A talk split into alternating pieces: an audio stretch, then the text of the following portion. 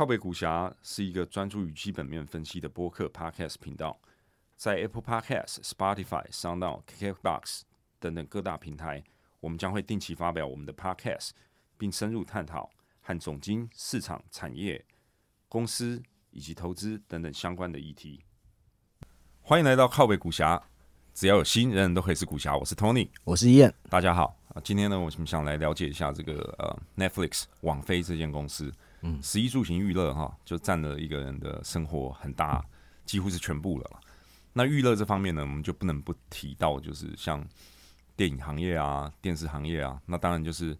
从这个角度去切入，我们要来分析就是 Netflix 这间公司。那我们靠北股侠呢，这接下来这三集将会着重在网飞 Netflix 这间公司。大概这一集会主要就是从探讨跟了解这个美国的电影电视行业。好，他们的这个这个发展跟他的这个历史，跟他怎么演变到今天。呃，下一集也就是第二集呢，我们会专题探讨 Netflix Netflix 这个公司本身它的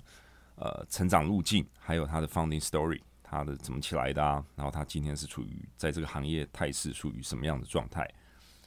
第三集也就是最后一集呢，当然不不免俗的，我们就会啊对它进行一个基本的估值。并给出一个结论，就是呃，看看我们对它投资，从投资的角度来看，它今年是不是呃，还是一个值得长期持有的一个好的投资标的？那我们就从这个呃，美国的这个电影行业跟电视产业，因为他们都是娱乐行业很大的一部分嘛，从它的这个演变啊开始聊起好了。对，我想讲这个之前，我想再跟大家讲清楚一点，就是为什么我们要把它分这个三级嘛，因为。呃，其实就 Netflix 这家公司来讲，我觉得要了解它的，嗯，就是它的竞争力，它的它的竞争优势在哪里？嗯哼，其实呃，大家必须要先了解说，呃，在电视跟电影行业。Netflix 它怎么，它它做了什么事情是跟传统的这些公司是不一样的？我觉得这是大家要先了解的也很重要一点。你要先了解这个，大家才可以知道说，哎，那 Netflix 它是怎么做的，然后它有什么不同，它这样做有什么好的。所以我觉得很重要是先让大家了解现在电影跟电视行业的现况，然后那那不免说，我觉得就是可以讲一下说，呃，它的历史，因为它的历史是它的现况跟它历史演变是很有关系的，所以我也讲一下它的历史。相当有道理啊，因为呃。There's a saying, right? 就 a little learning is a dangerous thing. 就不知甚解是很危险。其实要来了解、深入了解任何一个公司呢，都必须从它的历史跟它怎么演变过来，你都要相当程度的概念，你才能够理解为什么它会处于它现今所在的位置，嗯，才能够更好、更进一步深入的去分析它未来的一些可能性。对，大概是这个概念啦。OK，好，那我们就从这个美国的，我们先从电影开始，因为呃，电影它的历史比较久一点。嗯哼，呃，电影这个行业。呃，其实现在这种，你现在大家看到的这种大的 studio，呃，也就是中文是什么？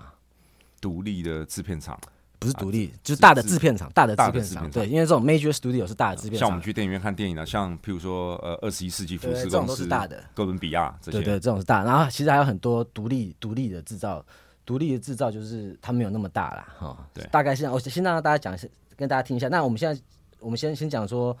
呃，电影电影行业它是从刚刚有讲嘛，它是从差不多一八九零年其实就开始了。那呃，他那时候电影行业一开始的时候，其实是他的电影是没有声音的电影，黑白的嘛，没有声音的。嗯。然后那个时候电影行业其实还不是很蓬勃啊，因为呃，这个这个 form 的这个这个这个样子的娱乐呃有点无聊，因为没有声音嘛。那他实际是在差不多一九二五年到一九三零年左右的时候，华纳兄弟就是很大，大家知道很大的那个片商嘛。华纳兄弟他其实他是第一家，呃，就是片商推出利用科技推出有声音的电影，这差不多是二五年到三零年左右的时候事情。然后他推出以后，后来就是其他的制片大的制片商也开始发了说，哎，这方法不错，大家就开始在做。然后有声的电影就是差不多从一九三零年那时候开始起来的。嗯哼，OK，那呃在。从其实其实美国电影业电影行业从一九二零到一九六零的时候，嗯，他们有个俗称叫 Golden Age of Hollywood，也就是好莱坞的黄金时代。黄金时代，这大家不知道知道，因为像 Netflix 其实有一个呃 mini series，它的名字就叫 Hollywood 好莱坞，你有看过吗？我没有看过，他是在讲好莱坞的这个兴衰的这个过程。他也不是讲好莱坞的兴衰，他他的背景设定是设定在差不多一九四零年代，刚二战。快要结束的时候，然后他要讲一个，反正就是呃，演员的故事啊，他在讲演讲演员故事，但是因为他他的他是讲演员故事嘛，所以他背景设定其实就是一个制片商。那那大家如果有看的话，其实都会知道说，在那个时代的制片商其实他们是 monopoly。什么叫 monopoly 呢？就是呃独占啊。为什么说他们独占？因为在那个时代的呃片商，嗯，我们我们我们这样来分，片商它其实它的上游的话就是这些呃 creative team 嘛，这些嗯创意团队对创创意团队嘛，写剧本啊，提供故事的，然后然后然后化妆啊。道具啊，演员啊，这些这些是他的他的上游嘛，对不对？那那制片商他们的工作其实就是他要他要做出一个好看的呃电影，对，那然后然后给给观众看嘛，很简单的一个商业模式。那我们可以把它分分成上游下游，上游就是制作电影这个过程，下游的过程就是他必须要去推销宣传他的这个电影，然后这些对，然后还要有渠道给人家看嘛。嗯哼，OK，这是他大概上游上游下游的分配。那为什么会说？在在在呃，Golden Age of Hollywood 的时候，那个时候其实呃，片商他们是 monopoly，他们独占的。因为在那个时候，差不多从一九一零年左右的时候，这些大的片商他们都开始，他们开始买那个电影剧院。嗯哼。然后到了一九三零年的时候，其实呃，OK，我我要先讲一个，就是在这个一九二零到一九六零中间这个时间，有五大制片商跟三小制片商。OK，这五大制片商，我现在依照大小的排序啊，哈，就是 Paramount，Paramount 大家都知道嘛，嗯，就是拍电影时候对有个三的那个，然后 MGM 啊，然后华纳兄弟啊，Twenty Twenty Century Fox，然后还有 RKO，RKO 大家可能不知道，我也没听过，RKO 这家公司大家有听过 RCA 吧？有，RCA 就是电视的，做对，他一开始是做 radio 起来的，然后后来因为 radio 的 component 跟电视很像，所以他后来又又又跑到 R 又跑到做电视嘛。他那个时候，他就是差不多，呃，RCA 他差不多是，呃，一九二二零年左右的时候，他哎，他想要进入这个制片制片商的这个行业，所以 RCA 他那个时候他就买了一家，呃，也算是蛮大的制片商，然后他又买了一个，呃，那个电影院的。连锁电影院，它是从然后成立的时候，刚刚刚刚讲的 RKO，所以在这个年代，就是他们他们搞的都是一条龙的产业，对，就是因为一条龙。那大家想想看，这一条龙会造成什么样的情况？就是会造成说，呃，到后面来，其实这五大的，我刚刚讲有五大三小嘛，刚刚讲了五大，那另外三小是 Universal，然后 Columbia 跟 United Artists，嗯哼，那五大三小他们有什么差异？这个三小。跟五大的差异就是这三小他们并没有自己的渠道，他们没有他们没有自己的线下电影院，对他们没有电影院，所以他们他们的他们的渠道全部都是要依靠那五大三小要依依靠那五大，那五大基本上占了所有的渠道，然后然后因为如果大家有看我刚刚讲那个 Netflix 那好 Hollywood 那个那个 mini series 的影集的话，大家都知道在那个时代跟现在这个时代不一样，那个时代所有的所有的 creative team 其实都是在 under studio 的 payroll，也就是就是这些是这些大的制片商养的，对他们养，然后养的方法就是他们是给给薪水的，所以制片的资源那个时候都是掌控在制片商，然后然后渠道资源其实也掌控在。所以这样讲起来，那个年代的这种呃所谓电影明星哈，这种巨星，并就算他卖座很好，他是巨星，他也是领死薪水的。呃，他如果没有他，其实到差不多三零年代、四零年代左右，其实就开始有在分了。因为他真的很红的人，他们是有这个 leverage 可以跟这个流量，对，他们可以，他他反正他可以有这个谈判空间，可以跟 studio 谈嘛。所以他们他们比较有名，到后面三零年、四年是有开始在分。但是你从没有名到有名的这中间，全部都是他养的啊。他们掌控了所有的 creative supply。其实这跟亚洲制片制片的文化很像，像以前香港的邵氏啊。感觉也是呃，走这个同样的这个套路，应该差不多这样子，对对对。那啊，这个就演变到后面，就是到像一九四五年了，这五大，嗯，他们他们其实渠道的话，他们占了全美国百分之十七的电影院，好像没有很多嘛，但是他们是百分之十七，其实是遍布在全美。嗯哼，那会造成什么情况？会造成情况就是说，因为他们控制的渠道嘛，对。那呃，其他的渠道如果说呃想要放他们的电影的话。通常通常渠道都会想要好好电影嘛，A 电影嘛。我们把电影分成 A 电影跟 B 电影的话，渠道都会想要 A 电影嘛。那他就要求说，你你如果说你要跟我拿 A 电影，拿一个 A 电影，你可能要要拿十个或二十个 B 电影。他们那时候卖是这样卖，叫那个这个这个东西，那个时候叫做呃 Block Book Booking，就是反正他是一块一块的东西在卖，他不会单卖你这个，他就是要要他那反正他就要求这些其他的呃渠道，就是说你一定要拿我不好的东西啊，用白话来讲就是像一个套餐呐、对你一定要吃嘛啊，你不吃你就你就没得拿。啊，你没得拿后，反正我这边大家都只会来我的电电影院看嘛，对。对，所以它就造成那时候就造成基本上一个垄断的情形啊。那那因因为这垄这是垄断情，所以其实三八年美国的那个法律部 DOJ 其实他那时候就有有有有告这个行业，然后反正这整个诉讼拉很长的时间呢、然后因为一九四他们告一九三八年被告嘛，一九四零年其实他们他们他跟那个美国法务部达成协议，就他们不承认犯错，可是他们有个协议说，呃，他们他们要改进这个垄断的行为。那那那个时候协议是说，因为之前有讲嘛，你要拿他们有个那个 block booking 的问题，就是他会要求你大家拿好的电影一定要拿不好的电影嘛。他们这个新的 agreement 是设一个这个上限，就是说哦，你要你你规定要人家拿不好的电影，不能你你一次不能卖超过五个来。换句话说，就是假设你卖人家一个好的电影，你只能要求人家拿四个不好的电影，不能超过这个数字。但这些都是比较技术性上的啦，也就是配额的调整啊，对对配额的调整。套餐要怎么组合，对对对对对。这个概念就对了。对，那那但是这是四一九四零年他们达成的协议嘛，但是这些电影公司其实并没有遵守协议啊，所以到后面过了差不多一九四三年，他又被告一次，然后最终这个因为打诉讼打很久，他们就是从从他们的州的法律部，后来到到最高法院嘛，一九四八年最终最高法院才判说，哦，你这样是违法的，你们必须要把把你们的电影跟你们的呃电影院切开来，切开来，对对对。嗯然后所以所以呃，一九五零年他们就差不多，一九四八年就是那 ruling 下来以后，其实后来他们就被 break up。然后因为那个时间上时间点上，一九五零年那个时间点上，其实跟那个呃电视的起来时间点是有有有重复的。就是一九五五几年开始电视开始起来，大家开始看电视啊。然后因因为刚刚讲嘛，就是因为有好几个因素啊，一个因素就是电视的起来，其实看其实因为从从一九二零年到一九六零年这中间有经过第一次世界大战跟第二次世界大战嘛。对，好玩就是第一次跟第第一次跟第二次世界大战的时候，看电影人数爆多，因为大家可能心情不好都想要看电影啊。然后所以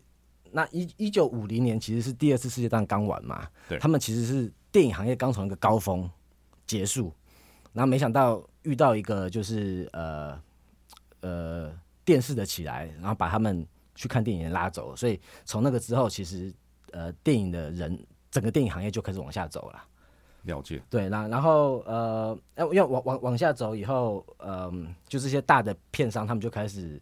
卖来卖去啊，那是像像那个刚刚有讲嘛，那小片商 United Artists 现在可能大家都不知道了，因为他这个他后来就跟 MGM 合并了，嗯哼，然后 Columbia Columbia 其实后来被 Sony 买走了，嗯哼，Columbia 呃，我不知道你知不知道，他是 Sony 是从可口可乐手上买走买走 Columbia 的。不知道，就是因为八零年、九零年代那时候很那时候很流行，就是那种大公司嘛，就是反正不管我是，我的我就大家都很喜欢投资一堆有的没有的东西，那时候有这个券啊。然后因为八几年代可口可乐决定要 focus 到他们主业，所以他就把哥伦比亚卖掉，是 Sony 买走。那 Sony 他进入美国的电那个电影业是从那个时候开始的。哦，了解。所以本来本来哥伦比亚是就哥伦比亚影业本来是可口可乐的，他本来不是的，是本来是他是自己独立的，但是我刚刚讲，后来被可口可乐买走，因为这个行业往下嘛。经过这个行业往下，大家开始进购这个呃 merger and acquisition 整并对对对期的这个阶段，对后来就沦落到可口可乐手上，然后后来又被卖给了 Sony。对对对对对。那像还有，那大家都想说，哎、那迪士尼在哪里？对不对？那迪士尼其实它在一九零零年的时候，它是一个呃单独制片商，很小很小很小的。然后它是后来越来越大，它是在五零年代的时候成长，它真的到很大的时候，就是算是一个大的制片商的时候，已经到差不多八零年代的时候了。嗯哼，然后像像迪士尼就是八零年代，它它那时候它本来是制片商嘛，然后呃，它九零年代它把 ABC 买走了，然后它就是这样进入电视行业的。了解。那那电影行业大概有一个概念，那电视电视的这个部分呢？那那因为我们刚刚讲到是就是是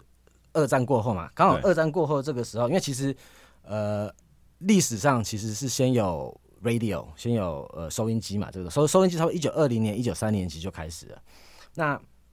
其实现在美国那四大电视台，也就是 ABC、NBC、CBS 跟 Fox，这是四大嘛。除了 Fox 以外，ABC、NBC 跟 CBS 其实都是从呃那个广播广广播台来的。就是呃，一九四二年的时候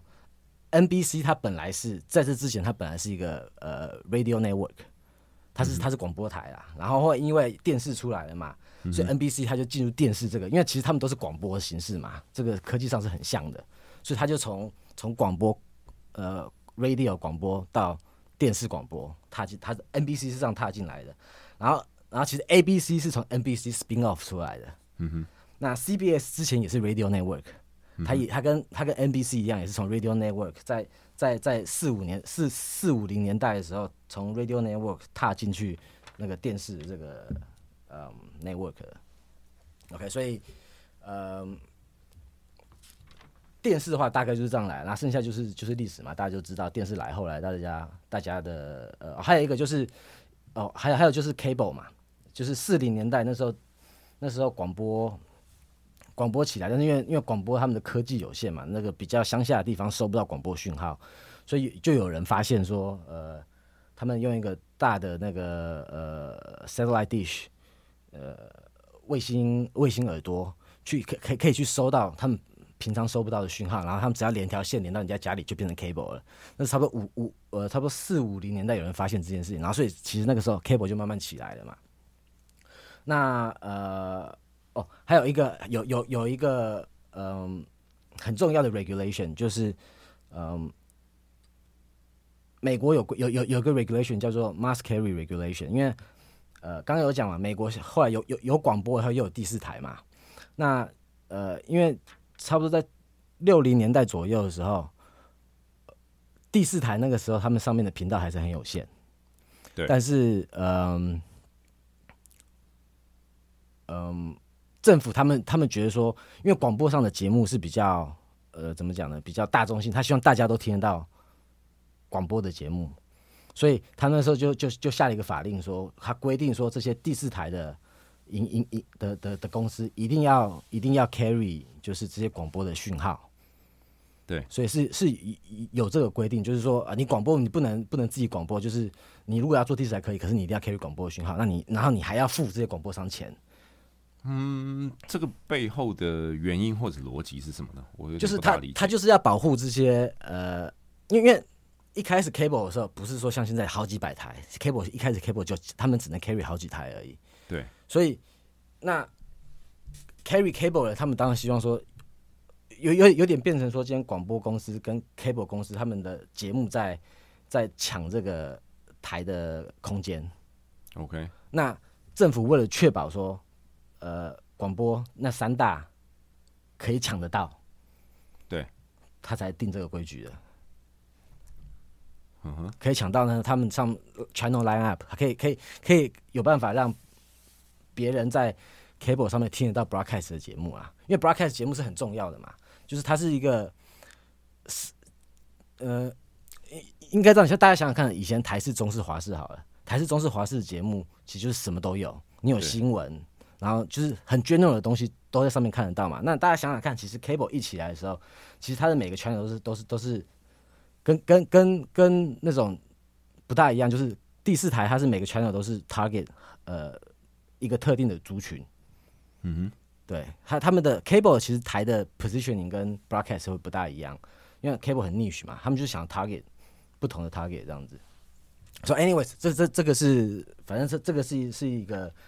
呃，他们历史的东西啊。嗯，所以这个背景资料就是呃，大概一人分享之后，我们就知道，就是说大概呃，电影的行业从大概。二十世纪初一直走到二十世纪中，哈，经历了这个世界大战。那世界大战战争的期间呢，这个它达到了一个高峰，之后又往下掉。然后行业呢，经过一定程度的这个整并，那大概就是刚刚也提到一个几个比较有名的名字。那但是在二战结束之后，同时这个时候是电电视行业刚刚开始往上冲，对对对，所以那个时候刚刚没有讲到，就是呃，因为。电影有点往下掉嘛，所以那个时候很多电影的制片商他们都进入电视这个行业。嗯，那电视的它那个六大是也也是照顺序的哈，就是 CBS，然后 Twenty Century Fox、Universal、ABC，然后华纳兄弟跟 Sony。那大家里面其实仔细看，里面除了 CBS 以外，其他都是电影电影片商，这些也都是他们就是那因为那时候电影往下掉嘛，所以他们就进入电视，是这样来的。进军这个电视，对对对，是这样来啊。因为 CBS 刚刚讲过，CBS 它是本来就从 Radio 出来的。所以他就是 focus 在电视这边。OK。对，那呃，OK，那我们现在讲完它大概它的历史，我们来讲讲他们现在这个生态圈是怎么样。OK，呃，先我们一样先从电影开始讲。嗯，因为电影它现在这个，嗯，我我有一个很主要的点就是电影他们其实大家应该有发现，就是其实电影他们发布，你从电影一开始，他们一开始会在电影院上上上映嘛，上映完以后，其实过了一定的时间后，他会开始在呃有一些比较新的，可能是呃飞机上或者 hotel 上会看得到，然后后来再后来才是可能是哦你在 DVD 啊或 iTunes 才看得到，然后后来才是 cable 嘛，这是有一定的顺序的。他们这个 re 这个叫 release window 嘛，他们的 re release window 呃大概的顺序是一开始先在电影院，然后刚刚讲过 airlines hotel 嘛，然后剩下 airlines hotel 后面的这个市场他们称为 home entertainment。也就是家庭娱乐嘛，那家庭娱乐其实包括很多啊，包括像 DVD，包括你 iTunes 上看到的那种比较新的可以租的，或者可以借，或者可以买的，啊，或者说是你第四台上也有也有也有也有那种就是 video on demand 嘛，对不对？这种这种其实只要是比较新的 release 里面都算是 home entertainment。那我有个问题，那这个呃刚刚提到就是呃电影的这个 release window 在各个不同的就是说呃场域好了。就是说，从电影院，然后电影院完了哈，就是开始到比较新的，像 hotel 或者是飞机上，再可能到后来就知道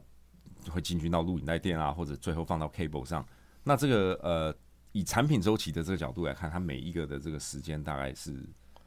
长短大概是什么概念？它应该行业会有一个平均吗？呃，它通常就是呃，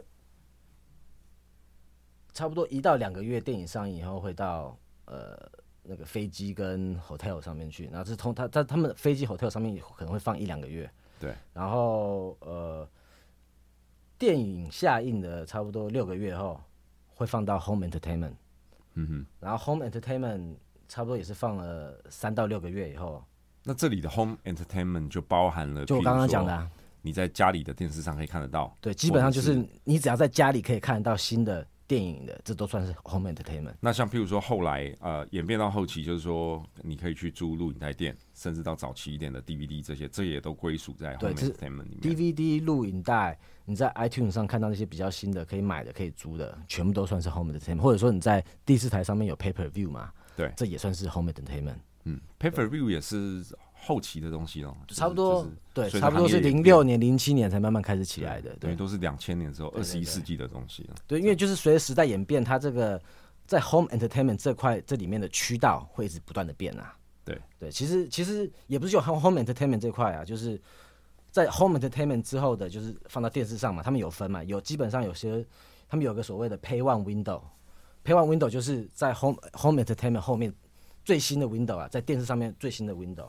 那 Pay One Window 完以后，他们他们就会放放给呃呃 Basic Cable 或者说是 Broadcast。嗯，我觉得这边可以跟大大家讲一下，就是呃嗯，刚好因为刚刚讲到这个，跟大家讲一下，就是美国电视生态圈大家怎么赚钱的不大一样方法。因为呃，我刚刚讲到嘛，其实美国电视圈有有有广播台跟有第四台嘛。对。那他们的呃赚钱方式其实不大一样，呃，因为我刚刚有讲到说，呃，他们广播有一个 must carry 的这个这个 regulation 嘛，嗯哼，嗯，他们实际上是怎么样的？因为因为我我现在先从他们的呃价值链来讲好了，呃，大部分要刚刚有讲嘛，那六大的呃电影呃不是电电视的制作商，就是呃。里面有，其实大部分的都是从广播，都是广播，都是做广播的，都是都是那三大嘛，就是三大，呃，三三大就是 NBC、ABC、CBS，它其实是在六大里面嘛。他们其实这三大是做最多电视剧的，他们是最主要的 TV studio。OK，那呃，一般来讲的话，实际上是说这些做 broadcast 的，他们呃，他们做了秀以后。他们会在他们 broadcast channel broadcast 嘛？那美国因为美国很大，所以这些 ABC、NBC、CBS 他们其实还有一个所谓的 affiliate 呃 station。affiliate station 是在各地当地的 station，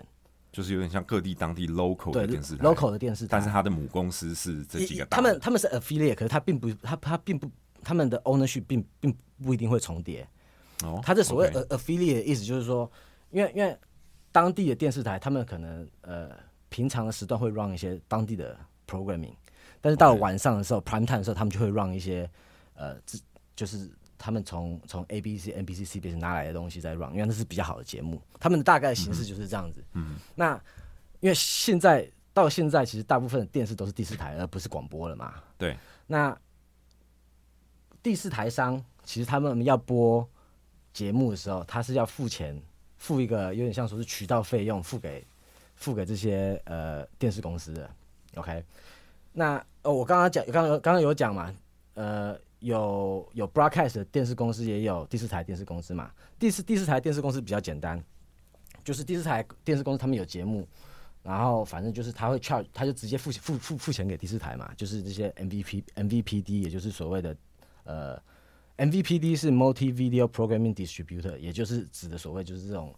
呃你的你的网络营运商，因为网络营运商通常都会会提供你电视啊，还有电话啊这些东西的。OK，那嗯我给大家一个概念，网络运营商这里讲的 NVPD 其实就是以台湾来讲，就比较像是台科大或中华电信中，华电信啊、凯擘啊对，这种破，因为他们有呃铺了这个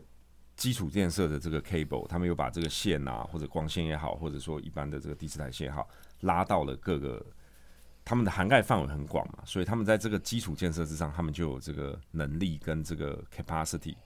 可以去做这个。除了运营商的服务之外，它当然就是也可以就是成为一个渠道。它只所以在这方面来讲，它只要上端以上游来讲，它只要就是有拿到就是好的节目，它就可以从中获取一个利益。对，这样它差不多是这样子。大那大概是这个概念。呃，就回到刚刚，所以我们刚刚讲第四台很简单，就是这些 MVPD 要付钱给第四台嘛。可是，在 broadcast 就比较复杂，因为 MVPD 面对的其实是刚刚讲这些 local station，而不是 broadcast station。嗯所以是这些，所以 MVP MVPD 付钱的，它是付给这些 local station。但是 local local station 它有很多的 content 都是从呃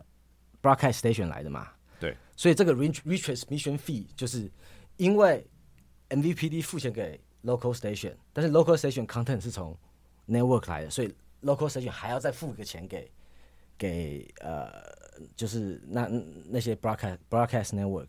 那这个就是这个所谓的刚刚讲的这个 retransmission fee。嗯，这样这样讲讲有比较懂了吧？有，但这个这个因为这个整个这个媒体，尤其是这个电视行业的这个生态圈哈，确实是相当有相当程度的复杂性，因为它牵扯它的这个价值产业链，就是其实呃以以某种程度来说，它拉的非常长。对啊，那有很多不同的 player，像刚刚讲到很多像这种 local 哦，比较 local station，那其实可能就是因为历史的一一些演变，它本来在当地就有很强的一个呃，等于在当当地等于说扎根扎的很深，那它可以 reach out，它可以就是能够覆盖到这些就是比较当地社区的这些啊的客户啦，就是说这些收听观众啊，那所以到最后就是说。全国性的这些大的 broadcasting 公司要想办法 reach out 到这么多的这些听众的时候，一定会就是跟他们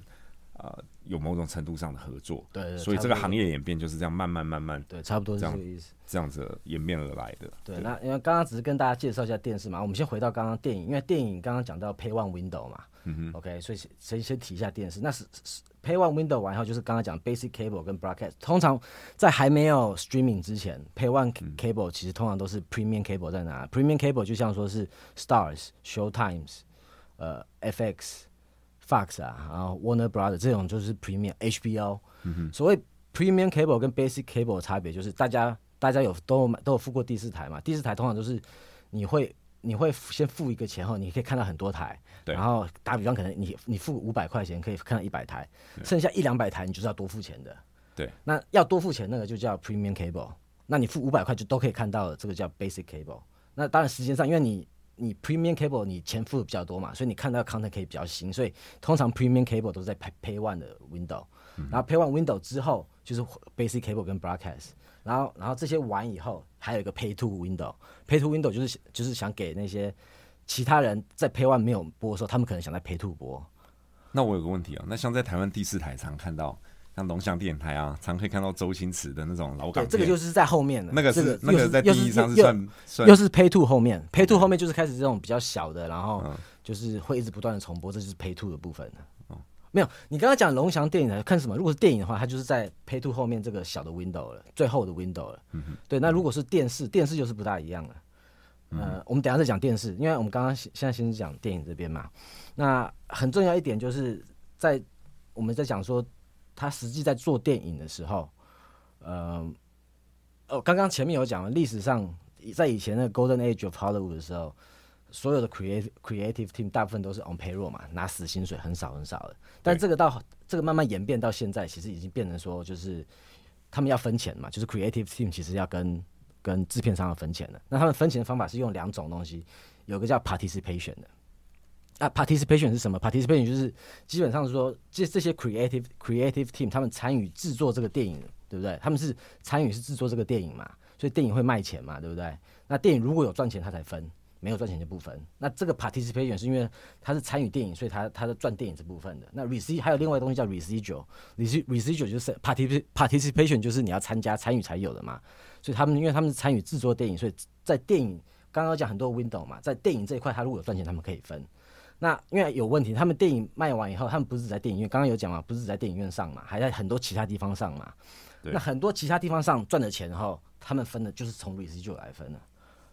residual 就是我的理解，像 residual 就是所谓，譬如说，呃，影片上映之后，好比说像 Titanic，对不对？他二这么多年以前拍的电影，他已经下片很多年，可是他还是有很多的这个呃，有些电视台还会在播放啊，或者说像现在数位串流时代，它还在放，像这这中间有利益还有收入的话，就是他们也都还可以有一定程度的这个分享。对对对，大概是这个意思。但是它其实有明显的 legal 定义。所谓 residual 就是、嗯我刚刚有特别讲 participate，要看你说你你今天你这个 creative team 它是参与制作什么东西。假设你是制作电影，那你的 participation 就是从电影这边开始算。假设你是制作电视的话，嗯，那我们现在现在大概讲是讲的电视，电视其实相对比较简单，它的 release window 其实大部分只分两种，一种叫做他们所谓的呃 first round syndication。也就是说，我今天我我是电视台，我我制制作一个东西以后，我会先在我自己的电视台上，别人都没有，我这边先上。嗯，那上完以后，独家的概念对，独第一个独家啊，上完以后，因为上完以后还还可以在别的地方上嘛，之后的东西就叫 off network syndication，就是 rerun 啊，就是重播这种，它基本上就分了第一次大家没看过的跟之后重播的。那呃，我们先讲 participant 跟 residual，在这个情况底下，呃，如果说你是呃 TV studio 的 creative team，你现在你制作了一个 TV series，好，他他在他他现在已经第一次 on air 开始开始开始播了，他的 participation 计算方式就停在说你第一次播出的这个这一段赚的这一段，第二次播出的就是 residual 了，因为你是 participate 你第一段的参与嘛，它它的 legal 定义是这样子，对你这样听懂我意思吗？我懂。对对对，也就是说，举个实例来讲吧，就是说，像前几年这个我自己个人很喜欢的一部美剧，HBO 做的这个《权力的游戏》（Game of Thrones），它就是说第一次播出七季全部播完，那这个部分就是 participation。对你播完了就是什么时候加起来，还有就是 participation 可以算在这里。那如果说到今天还有新的人在看这部分有赚到的这个钱，那就就是在 residual residual 里面，对对对对对对对对，所以差不多大概是这样。那所以呃，我们这样大概讲完了，就是它的历史跟它现在生态圈是怎么怎么怎么弄的嘛。那来来来，先大概 summarize 一下我我这边的重要性是什么、啊？就是其实大家如果仔细去看哦，就是嗯。制片商的这个商业模式已经超过存在超过一百年了，来、那它为什么可以存在一百年？其实是有很大的原因的。也就是说，嗯，呃，因为因为其实其实电影这个行业大家也知道嘛，就是其实呃 miss and hit，也就是说，呃，高风险行业。对，因为它它它的概念是说，就是每一年可能好几百部电影上映。对我给大家一个数字啦哈，就是嗯，刚刚有讲嘛，有有有有有有几大，有差不多五大五大的电影制片商嘛。迪士尼，因为迪士尼后来把 twenty twenty first century fox 买买走了，所以迪士尼加 twenty first century fox 是一个，然后第二个大就是 Warner Brother 嘛，Universal、Sony 跟 Paramount 这是大概顺序。这五大加起来，他们其实已经占了一九年的美国票房占了差不多七十到七十五趴了。这里一九年就是二零一九了，对，二零一九，也就是美国四分之三的电影市场都是从这五大制片商出来的。对对对对，那嗯，我的重点应该是说，就是呃，所以所以它这个行业是非常呃，集中，对，很集中嘛。就是那为什么会这样？那啊哦，我刚刚是讲 Mission Heat 嘛，对那为什么 Heat 全部都是在那五大？嗯，就是其实这个这个这个是蛮好玩蛮好玩的原因，因为其实大家如果看看这个行业，第一，我们先讲说为什么这个行业会会会在这会这么久哈，因为其实这个行业不确定性很高，因为讲到底，为什么这行业会很难赚钱，就是因为说没有人知道说到底什么片会大卖，什么片会不卖，嗯，对吧？因为这就是为什么，所以所以传统传统这些传统嗯、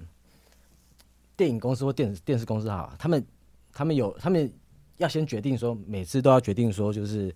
他们要拍什么电影，要拍什么电视嘛。对，那这个这个过程其实是没有什么 science 可言的啊，就是很多时候都是拍拍脑拍脑袋决定，就是他们会有他们所谓的 expert，他们专家嘛，在决定说呃到底要不要上。对，那那他们决定以后，呃，决定上了以后，他们他们其实他们他们的 decision making process 大概就是有一个 expert 在决定什么东西要上，然后做完以后上了，因为他们控制上游嘛，基本上他们想跟现在的制片商跟以前其实基本上还是控制上游，只是 creative team 他们呃 leverage 越来越多了，可以要的越来越多，但是 overall 来看的话，他们还是控制上游的。那他们一样也是控制下游嘛，因为刚刚都讲了，所有好片都是在这五大嘛。对，那电影所有的电影公司都电影院呐、都会想要拿这这些好片啊，所以他不管说在在渠道的部分，还是在 promotion promotion 部分，其实电影的 promotion 没有也是没有什么 science 可言，大家应该知道，他就基本上所有可以打广告的渠的渠道，他全部都打，就是 billboard 啊、车子啊、电视啊，反正然后杂志啊，你能想到打，他就全他就砸一堆钱去打嘛。他们其实整套逻整整套现在制片商或者是电影制片商或者电视制片商的他们的商业模式其实是没有什么 science 可言的、我补充一点啦，就是说，伊恩所谓这也没有什么 science 可言呢。其实很多人可能不大了解，就是说电影行业其实是一个非常高风险的行业。你如果去呃仔细研究这个呃这些大的电影，你常常会看到呢，砸了大制作啊，有了很大的这个嗯很强的这个明星的 case 阵容，然后呢也预期会大卖电影，到最后结果常常不如预期。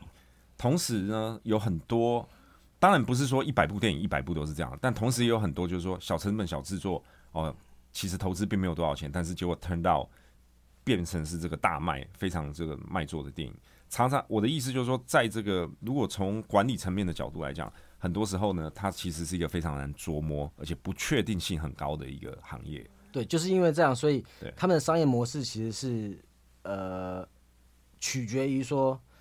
他们要选对的东西卖嘛，但是他们现在这个是用猜的，然后他们他们选了以后，然后他们他们其实是在旧有的的，就是在 streaming 还没出来之前，其实他们是控制了，就是呃刚刚有讲嘛，就是推广的跟渠道的这个这个资源，其实都只在在还没有 streaming 之前，这个都控制在他们手上。但是其实其实是也也就是说，上下游的这个资源都在他们手上。对，但但是 streaming 带成了什么改变呢？就是 streaming 改变，因为刚刚有讲了，其实他们为什么可以控制渠道，就是因为电影院的荧幕有几个荧幕是有限的，你没有办法，你没有办法把所有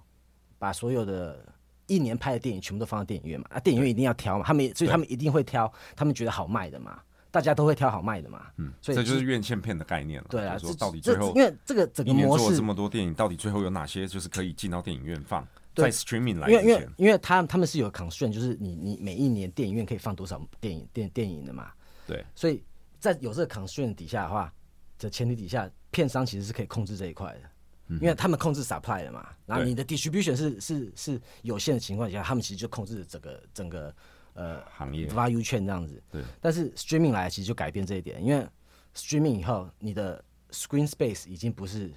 有限的，是无限的。你想要放多少电影在你的 streaming platform 上，其实都是有可能的。这个当然是就是指就是说呃呃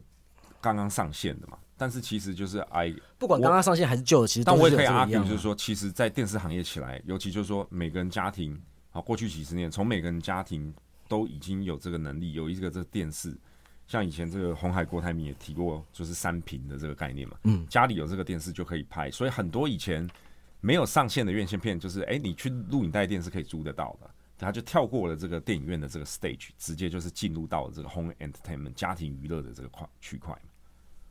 嘛，你懂我意思吗？然后嘞，重点是重点是就是说，所以呃，电视的电影院的荧幕是有限，可是每个人家里有电视之后，这个荧幕就是无限，可是。可是你不要忘记一点，他们是 window release，对你想要看新片，你一定要去 theater 看啊。对，这就是我讲的这个这个这个，我等一下其实晚一点，其实下下一集会讲到这个，这其实是很重要一点啦。但是因为时间的关系，我觉得今天就是我们先在这边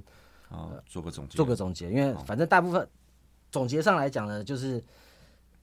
我我我这一集要讲的，其实就是大家应该可以发现说现现现有的呃商业模式其实有很多 limitation 啊。那这个大家可以记着，然后我我们下一集再聊说 Netflix 如何做得更好。OK，好，那今天就聊到这，下一集我们就会把重点转到 Netflix，跟 Netflix 怎么样进一步的这个颠覆传统的这个呃电视及电影，也就是整体来说就是这个所谓的娱乐行业。那谢谢大家收听，我是 Tony，我是伊燕，拜拜。拜拜。如果喜欢我们的频道，请分享，并可以到 FB follow 我们靠背股侠的粉丝专业，期待在上面跟大家进行更多的互动。如果您是使用 Apple Podcast 收听的话呢，也请留给我们五星的评价，谢谢大家。